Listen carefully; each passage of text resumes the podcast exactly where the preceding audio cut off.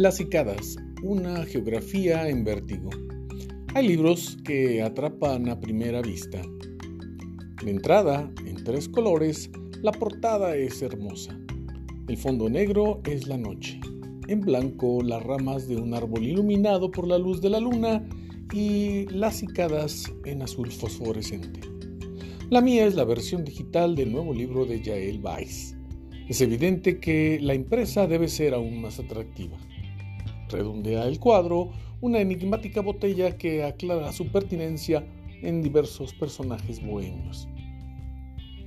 Las cicadas es la historia que da título a un conjunto narrativo que hace ruido como esos insectos que aturden luego de un letargo de 17 años. A la manera de los zombies, las cicadas salen debajo de la tierra y se transforman de larvas a un tipo de cigarras buscan frenéticamente el apareamiento. Micaela, la protagonista del cuento que da nombre al título, se transforma ante nuestros ojos. Se trata de una historia en partida doble. Una niña de nueve años se enfrenta a un mundo rasposo y absurdo. En el otro lado, conocemos la sorprendente aventura de las cicadas que luego del ayuntamiento mueren. El famoso naturalista británico David Attenborough advierte del misterio de esos insectos. Dice en un video de la BBC que nadie sabe cómo es que esa especie endémica se mantiene 17 años en la oscuridad. Se desprende de su cuerpo y en el nuevo enfrenta su destino. Para Micaela la vida es extraña, ya que ser niño era mil veces mejor. La madre, una importante entomóloga, estaba conforme con su rol secundario frente al papá. Aprieta a Micaela con total desencanto. Era mucho mejor ser un papá. Al final, me parece, Las cicadas es un homenaje a la madre, no la que soporta los embates de la necedad, sino la solidaria, la que abraza.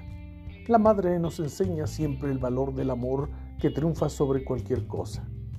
Micaela es ruda, se pelea con todos, gusta del contacto cuerpo a cuerpo, lo mismo hombres que mujeres. No es por maldad, sino que el impulso es más fuerte que la razón. En los otros cuentos mi favorito es una pintora de hombres desnudos. También me encanta las sustancias que dejaban caer los árboles pero en la geografía de Vice hay para diversos gustos.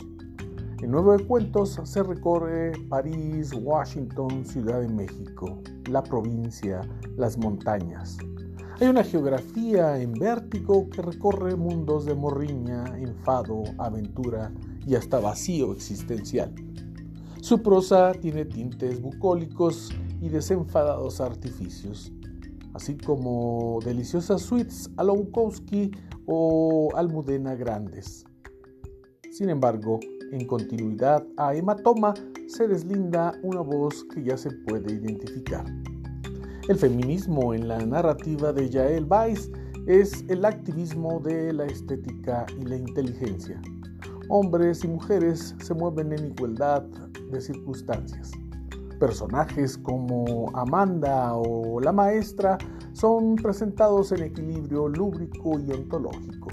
Nunca hay revancha contra los hombres en abstracto, sino en merecimiento de defectos específicos y de la inercia absurda.